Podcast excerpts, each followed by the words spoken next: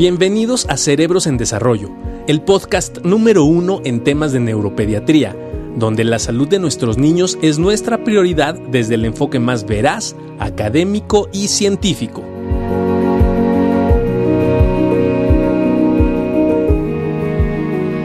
Hola, ¿qué tal? ¿Cómo están? Muy buen día. Eh, como siempre, un gusto poder estar con ustedes para estas cápsulas de información. Em, habíamos platicado anteriormente de la necesidad que, eh, que implica el poder informar sobre las modificaciones que tendremos más adelante eh, posterior a, a la al confinamiento por, por COVID que estamos viviendo en estos momentos.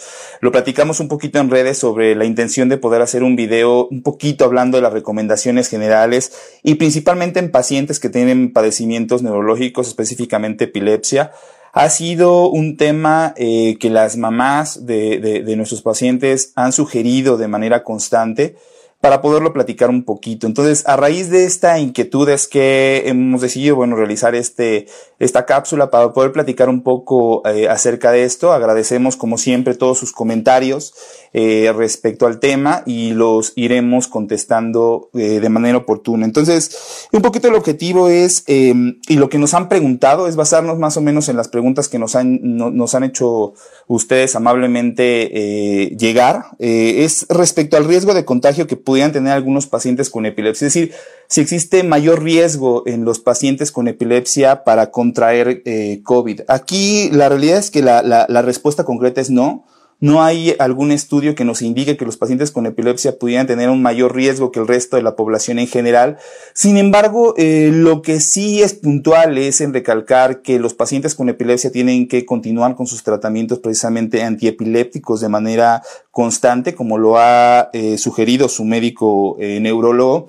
Y la otra es seguir todas las recomendaciones generales que la Organización Mundial de la Salud ha eh, establecido para todo el mundo, ¿no? Con la frecuencia del lavado de manos, lo hemos platicado en otras cápsulas, incluso hay recomendaciones de que el lavado de manos se haga 10 veces al día, que podría ser una buena cantidad de veces para poder poner un número y de esa manera estar vigilando constantemente a los niños de que lo hagan, la aplicación de de alcohol gel. Otra recomendación importante, como ustedes saben, es evitar tocarnos la boca, tocar la, la, la nariz y los ojos, ¿no? Como una recomendación este, también puntual. Para eso es que se usa los cubrebocas, para eso es que utilizamos algo de protección también en los ojos con lentes de protección o bien las caretas que están utilizando ahorita eh, mucho justo para evitar el contacto de las manos con eh, las mucosas o bien con, con los ojos. Eh, la otra es el estornudo de etiqueta, que evidentemente se le ha dado mucha promoción para que eh, las personas que pudieran tener algún síntoma respiratorio en el momento de estornudar lo hagan con el ángulo interno del codo, como, como ustedes saben. Son como algunas recomendaciones generales que se tienen, ¿no? Para de aquí en adelante. Recuerden que lo hemos platicado en, en, en diferentes momentos todo va a cambiar a partir de que regresemos eh, realmente al, a las aulas en, casa de los, en caso de los niños, al trabajo en el caso de los adultos. Tendremos que irnos adaptando a esta nueva realidad que va a eh, realmente sugerirnos el hecho de mantener una sana distancia y algunos métodos de barrera para protegernos tanto a nosotros como al resto de los de nuestros compañeros, en este caso en nuestros lugares de trabajo. Otra cosa importante es eh, definir que los tratamientos antiepilépticos como tal no tienen, eh, vamos, un efecto eh, contradictorio, nocivo al sistema inmunológico. La verdad es que los fármacos antiepilépticos tienen un mecanismo de acción muy puntual a través de, ciertos neurotransmisores eh, cerebrales que permiten de manera beneficiosa el hecho de que el niño no tenga crisis, o por lo menos eso intentan. Eh, en la mayoría de los casos con éxito, siempre hemos platicado de este porcentaje refractario de pacientes, 30%, nada despreciable, que a pesar de los medicamentos podrían eh, seguir con, crisis eh, epilépticas. Sin embargo, sí quiero ser muy puntual en que algunos pacientes podrían estar consumiendo algunos medicamentos que sí pudieran ser un poco supresores, inmunosupresores. Eso significa que estamos buscando, de cierta manera, un efecto desinflamatorio, ¿no? En el, en el cerebro y utilizamos algunos medicamentos eh, como ACTH o algo de esteroides, etcétera, que podrían bajar un poco las defensas de los, de los pacientes. Sin embargo, tampoco estaría indicado el retiro de estos medicamentos a pesar de la pandemia. Es decir, tienen que continuar con los medicamentos a menos que exista una indicación puntual por parte de su médico neurólogo. De lo contrario, habrá que continuar con el esteroide, con ACTH o con, cualquier medicamento que, el médico les haya comentado que podía bajar las defensas. Habrá que continuarlo, sobre todo si hay otras enfermedades inherentes, ¿no? de enfermedades de origen autoinmune, evidentemente. Tendremos que continuar con ese tipo de de medicamentos. Em, hay que recordar que eh, sí, algunas personas sí podrían tener algunos padecimientos neurológicos que podrían en sí bajar sus eh, defensas. Hablamos de pacientes con algunas situaciones crónicas, ¿no? Hablamos de esclerosis múltiple, por ejemplo, o algunos otros padecimientos que sí requieren una supresión eh, mucho más crónica. Bueno, evidentemente en esos pacientes habrá que eh, tener medidas igual de higiene, eso es lo único que nosotros recomendado, de, recomendamos, por dos, sana distancia, las medidas de higiene, eh, igual el no tocarse la cara, el estarse lavando las manos de manera constante, el uso de alcohol gel, etcétera. Eso es lo único que nosotros recomendamos para los pacientes que incluso se encuentran en alguna terapia de inmunomodulación.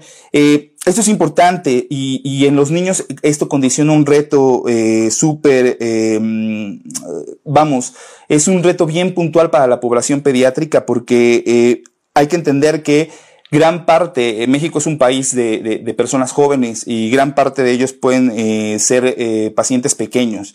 Eso es muy importante porque a final de cuentas, nosotros tenemos un estimado de que dos millones de personas en este país eh, pueden estar cursando con epilepsia. De estos dos millones, estamos hablando que eh, más o menos eh, estamos en una población que pudiera llegar a 500 mil, un millón de niños pequeños diagnosticados con epilepsia y eso es acerca de síndromes epilépticos, específicamente espasmos infantiles, Lenos Gastot, etcétera, durante la infancia que podrían estar eh, afectándose. Entonces, la epilepsia es una enfermedad que se origina en gran parte de los casos eh, durante la, la infancia. Entonces, nos corresponde a nosotros como neurólogos pediatras el poderle dar este seguimiento y el poder dar las recomendaciones lo más puntuales posible para enfrentar la, esta nueva eh, normalidad. Eh, otra situación eh, que nosotros hemos establecido y que nos ha llamado mucho, mucho, mucho precisamente esto eh, al, hacer esta cápsula informativa es que de repente los padres nos dicen que esta ansiedad que están viviendo los niños durante el confinamiento precisamente podría agravar alguna, algunas crisis convulsivas, etcétera.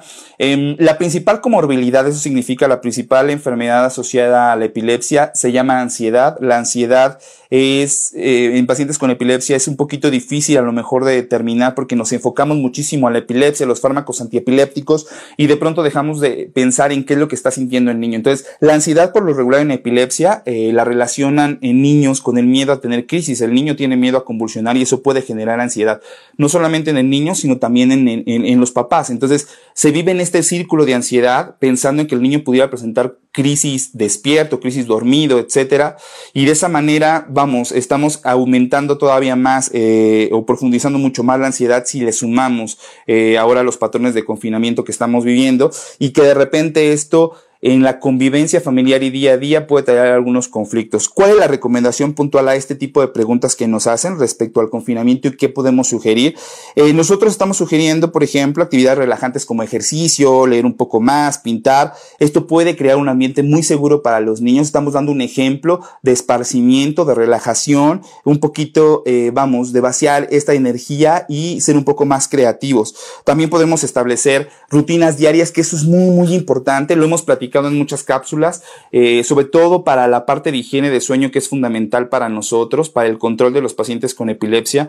Es importante que vayan a dormir a una buena hora y que sobre todo duerman bien durante la noche, que el sueño no sea tan fraccionado y que nos permita también levantarnos eh, de una manera eh, adecuada, con buen estado de ánimo, con buena energía y eso nos va a ayudar muchísimo al control de las crisis. Uno de los principales fenómenos que hemos observado durante el confinamiento ha sido que los pacientes han cambiado su manera de, dormir, se han roto las rutinas que teníamos establecidos al día con día cuando iban a la escuela y evidentemente están despertando más tarde. Eso conlleva que también duerman más tarde o en el peor de los casos que les esté costando mucho trabajo ir a dormir y estén sufriendo de insomnio que a lo mejor antes no tenían. Eso no es nada bueno para los pacientes con epilepsia, puesto que la falta de sueño podría ocasionar entonces que los pacientes pudieran tener descontrol de crisis. Siempre platicamos de tres enemigos importantes de la epilepsia en un paciente que ya es diagnosticado, obviamente. El primero es no dormir bien. El segundo podría ser la presencia de infecciones, ¿no?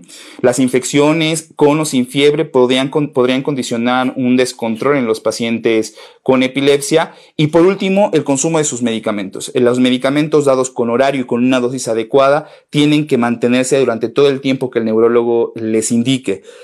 La combinación de estos elementos, tomando bien medicamentos, durmiendo bien, evitando infecciones, nos va a aumentar, ¿no? La seguridad de que el paciente no se descontrole y no tenga crisis eh, convulsivas. Esto es muy importante porque entonces nos habla de un muy buen apego al tratamiento que es necesario para evitar el, descontrol de las crisis convulsivas. Eh, otra de las preguntas es, ¿cómo haremos para conservar la sana distancia si mi hijo o familiar convulsión en la calle? Es una pregunta muy interesante. Eh, de repente nosotros hemos dado muchas recomendaciones para el manejo de una crisis, ¿no? Estando en un ambiente que sea fuera de la casa. Evidentemente, una crisis que ocurre en la calle o en la escuela es presenciada por un mayor número de personas que eh, si, si pasara en casa. Es muy importante porque entonces en ese momento pueden acercarse muchísimas personas y el paciente perder la sana distancia. Es un reto importante el poder establecer eh, una estructura de qué es lo que tenemos que realizar cuando un paciente tenga una crisis. Aquí la recomendación es que sea asistido por una sola persona, eso es importante, que no se acerquen más personas a querer ayudar, porque con una persona la mayor, la, mayoría de las veces es suficiente para poder atender una crisis, tomando en cuenta que no vamos a poder hacer algo para que la, la crisis realmente sea más corta o termine. Lo único que vamos a hacer es intentar proteger al, al, paciente, en este caso al niño, para que no golpee su cabeza con los movimientos de la crisis convulsiva y colocarlo de lado para que la saliva pueda eh, salir. Hay que recordar que no hay que introducir absolutamente ningún elemento en la boca, no hay que introducir cucharas, no hay que introducir eh, calcetines ni los dedos. El paciente no va a dejar de respirar cuando tiene la crisis, va a volver a respirar, le va a costar un poquito de trabajo volver a reaccionar, pero lo va a lograr entonces hay que ser un poco nada más pacientes en esperar esto, en observarlo, en ir capturando todas las características de la crisis para que, cuando lleguen con su neurólogo le puedan decir perfectamente bien cuánto tiempo duró la crisis, qué características tuvo, después de la crisis se quedó dormido, no se quedó dormido, ha estado muy irritable, tuvo vómito, etcétera, etcétera. Es importante que nos demos cuenta de todo lo que rodeó a la crisis o bien si hubo algo que disparó a esta crisis. Sin embargo, evidentemente la recomendación en cuanto a sana distancia será que el paciente sea asistido por una sola persona, que el resto de personas, evidentemente, como lo, como lo dice el término, guarden sana distancia, se mantengan solamente expectantes por si es necesario eh, activar un número de emergencias para que vayan a, ver al paciente. De lo contrario, nos van a ayudar muchísimo manteniéndose discretamente alejados eh, del, del, del, niño que en ese momento pudiera presentar alguna crisis. Siempre lo recomendamos. Si hay alguien disponible que pudiera grabar el evento, siempre se va a agradecer para que nosotros podamos observar cómo fue eh, la crisis eh, durante, durante este tiempo. Em, Fuera de eso, también en la recomendación de no, de no, introducir objetos es porque la verdad es que si queremos introducir un objeto y estamos en la escuela o estamos en la calle, bueno, ese objeto puede venir sucio, puede venir contaminado y eso podría favorecer que el paciente pudiera tener contacto con el virus. Entonces no es recomendable esto. Eh, Ahora, otra de las preguntas eh, importantes que nos hacen es, eh, pensando en el tema de la alimentación, en casos específicos hay pacientes que están tratándose, ¿no? Con dietas especiales. Esto es cierto, ustedes saben que esta población de epilepsia refractaria, que hablábamos del 30% nada despreciable, 3 de cada 10 pacientes epilépticos tienden a comportarse de manera refractaria, significa que no está funcionando su tratamiento antiepiléptico y entonces tenemos que echar mano de diferentes opciones, a veces no farmacológicas que existen para poderlos tratar. Uno de ellos es eh, la, la, dieta, en este caso, eh, enfocados en la dieta cetogénica, que es la que se ha estudiado para este, intentar mejorar el control de las, de las crisis. Eh, esto es, es, importante, realmente no se ha demostrado que la dieta cetogénica pudiera tampoco disminuir las defensas de, de los pacientes. Hay que continuar con la dieta cetogénica, hay que continuar con un buen control de cetonas en orina, ¿no? Para los pacientes que ya eh, se encuentran en dieta cetogénica o que están próximos a iniciarla, esto es importante porque nosotros a, a través de tiras de orina vamos determinando si el paciente se encuentra con un, un buen nivel de, de cuerpo cetónico que es lo que buscamos para que tengamos un efecto antiepiléptico de calidad. Entonces es importante que eh, ustedes vayan observando estas cetonas y que no se pierda. Eh, actualmente con el confinamiento es un poquito complicado, sin embargo, eh, nosotros confiamos mucho más en los papás, en el hecho que están supervisando al niño, que a veces cuando acuden a la escuela, que el riesgo de que de repente puedan consumir alguna golosina, ¿no? que tiene eh, grandes cantidades de azúcar, etcétera, pudiera hacer, pudiera provocar que el paciente rompiera la dieta cetogénica. Entonces, realmente estando en casa estamos muy confiados porque los papás realmente están muy sensibilizados a la dieta y entonces saben que no puede consumir ningún tipo de, de carbohidratos, pero definitivamente la dieta cetogénica no influye en, vamos, en la parte de las defensas del organismo y hay que continuarla, no hay que suspender ningún tipo de, dieta que de alguna manera esté indicada por su, este, por su neurólogo. Eh, hay muchas, eh, medicamentos, ¿no? También, eh, tanto para dieta cetogénica, que utilizamos en dieta cetogénica, algunas formulaciones, o bien este, algunos antiepilépticos que pueden ser eh, solicitados vía telefónica o a la farmacia. Hay que procurar que eh, si existe ese servicio, ¿no? A casa, ¿no? Para que la farmacia nos lleve los medicamentos, o bien para que nos lleven algunas otras cosas, hay que intentar utilizarlos, ser higiénicos al momento de, obtener los paquetes que nos, no, nos llegan por cualquier servicio eh, a domicilio, intentar limpiarlos y después ya poder hacer uso eh, de ellos. Pero de alguna manera sí es recomendable que ustedes estén al tanto de algunos servicios que pudieran ir a casa con el fin de evitar que estén saliendo de manera tan constante. Y bueno, cuando sea necesario salir, guardar sana distancia, usar cubrebocas, si se puede utilizar careta estaría también muy bien. Y este, y siempre siguiendo las recomendaciones que actualmente se tienen de higiene, ¿no? En el momento de ir a comprar al supermercado o cualquier otro lugar. Este, ¿Qué, viene después? ¿No? Esa es una pregunta que todos nos hacemos. ¿Qué va a venir después del confinamiento? Em, ¿Qué va a pasar, no? Eh, cuando los niños regresen a la casa, a la casa, perdón, a la escuela. ¿Qué, va a ocurrir? Es una pregunta que nos hacemos todos los días. Creo que eh, no vamos a poder solucionarla hasta que nos enfrentemos a esto. Existirán planes de, estructurados para, de la Secretaría de Educación Pública para intentar que los niños guarden sana distancia en el salón. Se complica un poco en las escuelas eh, de gobierno, donde ustedes saben que, eh, vamos, los grupos eh, son bastante eh, numerosos y entonces evidentemente eso complica, ¿no? Entre el espacio y la cantidad de niños complica el hecho de que puedan tener sana distancia. Se tendrán que establecer mecanismos entonces de barrera para que los niños no tengan un contacto tan directo. Em, cuesta mucho trabajo que los niños se mantengan con cubrebocas. Eso es importante también establecerlo. De repente también el uso de cubrebocas, eh, niños pequeñitos, hablamos de niños de un año y medio menores, híjole, no estaría tan indicado. Los niños chiquitos tienen una respiración oral, todavía ocupan mucho la boca para poder estar respirando. Entonces los cubrebocas de repente no serían una buena opción. A lo mejor utilizar una careta podría ser de mayor utilidad. Eh, los niños preescolares van a ser un reto, ¿no? Los niños eh, preescolares, el hecho de que se dejen el cubrebocas, bueno, eh, vamos, ahí nos vamos a enfrentar a una situación complicada.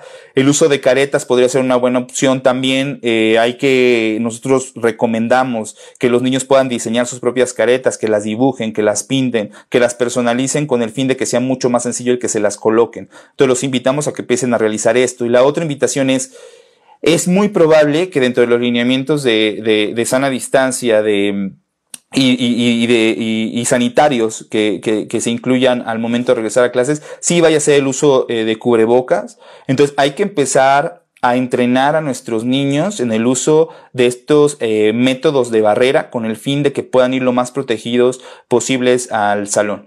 Eh, platicábamos en una de las cápsulas también que el regreso a clases se va a dar en el mes de agosto más o menos para algo que se ha, ha denominado un, vamos, como un curso de nivelación. Esto va a llevar algunas semanas. Durante este curso de nivelación, los niños van a asistir de manera alterna, en días alternos. Eso va a depender de la letra de su primer apellido y entonces no van a ir toda la semana con el fin de que disminuya el número de niños que, que asiste a la escuela. Ese es uno de los planes. El reto va, a ser en, cuanto se retomen las clases de manera eh, ordinaria para saber si, eh, vamos, qué, meca qué mecanismos se van a poder eh, realizar o terminar de realizar para evitar que haya tanta acumulación de niños Otro de lo que, otras de las, de las herramientas que se han propuesto es el escalonar los recreos, por ejemplo, que los recesos sean escalonados y que no salgan todos los niños al patio para que no tengan tanto contacto. Va a ser un reto importante. Siempre hemos platicado que la parte de la socialización entre niños, el juego entre niños y más en preescolares y escolares es fundamental y es una parte elemental dentro del proceso educativo. Entonces va a ser un reto significativo. Sin embargo, nosotros como papás tenemos que o tenemos que darnos a la tarea del entrenamiento de estar sensibilizando a nuestros niños de la necesidad del uso de cubrebocas y de métodos de barrera que realmente lo protejan y que protejan a los demás. Eso es muy importante. Y la otra es también estarlo sensibilizando en cuanto a síntomas. Eso es muy importante en cuanto al dolor de cabeza, en cuanto al escurrimiento nasal, en cuanto a la sensación de fiebre o que se sientan mal de forma general, es importante que lo puntualicen para que los niños les puedan avisar de una manera eh, precisa el que no se están sintiendo bien. Eso va a ser de mucha ayuda. Y lo otro, para, para finalizar en esta pregunta, será la implementación de filtros escolares que tengan una buena, eh, con padres o con maestros bien capacitados que puedan establecer una sospecha de que uno de, alguno de los niños pudiera estar cursando con una infección respiratoria. Y el compromiso como papá, si yo sé que mi hijo está presentando síntomas respiratorios o ha tenido fiebre, eh, o ha tenido, me, ha reportado dolor de cabeza o incluso está con tos, creo que de manera responsable lo mejor que se puede hacer es no llevarlo a la escuela, guardarlo un poquito en casa, observarlo y si todo está bien, bueno, posteriormente en cuanto esté totalmente recuperado podría eh, acudir. Pero gran parte va a recaer en la responsabilidad que tenemos nosotros para con eh, nuestros niños. Em, ya platicamos de esto y otra de las preguntas es en qué momento debo llevar a mi hijo a sus terapias, clases o actividades. Otra de las preguntas bien frecuentes que nos han realizado. Eh, nosotros durante este, este tiempo más álgido de la, de, la, de la pandemia en México, donde se están reportando tantos casos y además hay un alza en casos pediátricos, hemos decidido eh, sugerir que esperen un poco para la parte de las terapias. Creo que eh, es un buen momento para establecer comunicación virtual o telefónica con sus terapeutas, hablamos tanto de la terapia física como de la terapia psicológica, es un buen momento para que establezcan este contacto. Si es posible el poder llevar a cabo algo de terapia a través de, esta, de estos instrumentos virtuales, creo que podría ser fantástico porque el niño no tiene que salir de casa y los papás pueden llevar a cabo cierta rehabilitación. En algunos casos muy específicos, sobre todo hablando de la rehabilitación física, eh, bueno, creo que sí, vamos, habrá que, que entender el caso y bajo todas las herramientas nuevamente de sana distancia que acuda a su centro de rehabilitación. Sin embargo, el más indicado para poderlo indicar será tanto su neurólogo como su médico rehabilitador para que le indiquen si el paciente pudiera realizar o no estas actividades de rehabilitación estando en casa y de manera confinada y segura. Entonces es importante que empecemos a acercarnos ya con los terapeutas para, para saber si podemos eh, ir estableciendo estos vínculos de comunicación que nos permitan aclarar todas las dudas que tengamos respecto a la rehabilitación que estaba tomando, porque seguramente esta pregunta va en torno a que suspendió algunas, eh, algunos eh, fenómenos, perdón, algunas eh, técnicas de rehabilitación, algunas terapias de rehabilitación, y que eso de alguna manera nos da miedo, ¿no? Nos da miedo que el niño pueda retroceder, por ahí si tenía alguna terapia de lenguaje, alguna terapia de lectoescritura, etcétera, etcétera, que pudiera irse para atrás en estas semanas. Entonces, creo que es el mejor momento para ponernos en contacto con los terapeutas, diseñar estrategias que podamos seguir en casa es fundamental, siempre atemponiendo, evidentemente, la salud antes de acudir a eh, cualquier consultorio o cualquier otra eh, situación. La parte de las clases, bueno, eh, estamos pendientes de las indicaciones del gobierno federal. Hoy sabemos del regreso este que se tiene de nivelación en el mes de agosto para iniciar probablemente clases en septiembre. Vamos, les pedimos, les sugerimos y como siempre amablemente les recomendamos el hecho de poder platicar bien con los niños respecto a la necesidad de no estarse tocando tanto la cara, de estar utilizando los cubrebocas, de estar utilizando eh, las caretas. Les repito, es importante el fenómeno de sensibilización puesto que no están acostumbrados a esto. Y por ahí seguramente cuando han tenido que salir a, cerca, ¿no? O con ellos a dar una vuelta, como lo hemos recomendado de repente en pacientes con algunos fenómenos del neurodesarrollo que pueden generar mucha ansiedad, pacientes con epilepsia que también puede generar mucha ansiedad, este, que hemos recomendado que salgan cerca, este, de repente cuesta mucho trabajo que los niños eh, incluso mantengan sana distancia, ¿no? Si ven a otros niños o quieren realizar otras actividades. Entonces, es importante sensibilizarlos que a partir del regreso a clases van a tener que seguir ciertas normas y ciertas reglas que son nuevas y que el contacto físico probablemente esté limitado. Esperemos que eh, pronto, ¿no? Se esté se, se, sigan desarrollando, eh, se sigan eh, testeando diferentes vacunas que nos permitan eh, poder eh, más adelante el proporcionar esta protección a prácticamente a toda la población mundial y que de alguna manera estemos mucho más seguros. Sin embargo, hasta este momento lo que se tiene que hacer es todas las medidas de contención, de sana distancia, de higiene que hemos comentado, puesto que no tenemos eh, por lo pronto previsto una vacuna tan pronto como para estos meses. Probablemente estemos hablando de, de esta posibilidad a final de años y es y, sería bastante bueno y sería bastante rápido el poder desarrollar una, una, una, terapia inmunológica o una vacuna para, para la enfermedad de una manera eh, realmente acelerada, ¿no? Pero habrá que, habrá que esperar un poco más. Eh, seguramente muchas dudas van a seguir surgiendo en el camino. Estaremos intentando realizar este ejercicio para ir contestando algunas de las preguntas que nos, que nos van haciendo. Entonces, recapitulando, es importante que mantengan sus tratamientos para la epilepsia sin modificarlos, a menos que exista alguna indicación de su neurólogo. Mientras no la haya, hay que seguir tomando su tratamiento con los horarios y con las dosis establecidas. Después es importante las tres recomendaciones que dimos para el control. Dormir bien, evitar las infecciones. Eso significa que si estamos viendo que el niño se nos está enfermando, está con fiebre, está con escurrimiento nasal o diarrea, lo atendamos lo más rápido posible para evitar que esa infección pueda crecer más. Y por último, la parte de los medicamentos, que tomando los medicamentos con horario y, a una dosis adecuada. Em, después, de ninguna manera los pacientes con epilepsia tienen un mayor riesgo de contraer COVID, es el mismo riesgo que la población general. Ya hablamos de este pequeño grupo de pacientes que pudieran estar en algunas terapias especiales, sobre todo cuando la epilepsia se junta con alguna otra enfermedad inmunológica, es cuando podrían estar tomando algún otro tipo de medicamentos. Ya platicamos sobre la alimentación. La alimentación, en el caso de los pacientes que tienen una dieta específica para epilepsia, en este caso cetogénica, se tiene que continuar. En el caso de los pacientes que no tengan una dieta cetogénica, pero que padezcan epilepsia, recomendación general es un alto consumo de proteínas, es carne, pollo, pescado, un alto consumo en verduras, en frutas que contengan vitamina C, D, E, que nos van a ayudar muchísimo a fortalecer ahí sí el sistema inmunológico. Entonces es importante que eso lo tomen en cuenta. Pero fuera de eso no hay una restricción alimentaria ni ninguna otra contraindicación para algún tipo de alimento. Ya hablamos también de las recomendaciones de lo que se puede hacer eh, con un paciente que pudiera presentar alguna crisis en la calle con el fin de intentar mantener la sana distancia, que es la invitación que seguimos eh, haciendo nosotros. Y la otra de la sensibilización de los, de los pequeños para el uso de cubrebocas, caretas, ya platicamos de una estrategia de estar haciendo diseños de los cubrebocas, de las caretas, etcétera. Es importante empezarlo a implementar de manera urgente porque aunque no lo crean, agosto está a la vuelta de la esquina y septiembre también lo estará. Entonces no podemos dejar que el tiempo nos vaya ganando sin que tengamos niños sensibilizados y papás que se hayan dado la tarea de poder trabajar con nuestros niños. Entonces eh, continuaremos eh, haciendo este tipo de, cápsulas para poder ir resolviendo algunas de las dudas que ustedes vayan teniendo. Agradezco muchísimo eh, su atención en esta eh, oportunidad para poder hablar de este tema tan importante. No olviden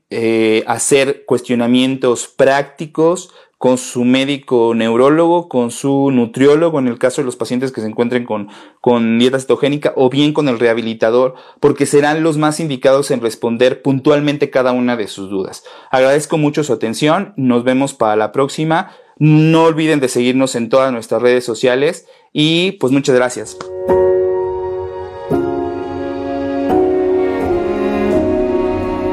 Cerebros en Desarrollo el podcast comprometido con la idea de que en los cerebros de nuestros niños no hay límites.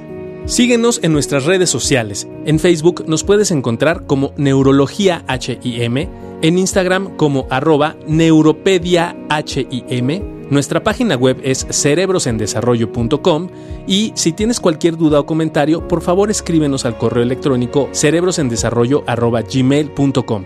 Si este episodio crees que le puede ayudar o servir a alguien, por favor compárteselo. Le podrías estar ayudando mucho más de lo que te imaginas. Nos seguimos escuchando.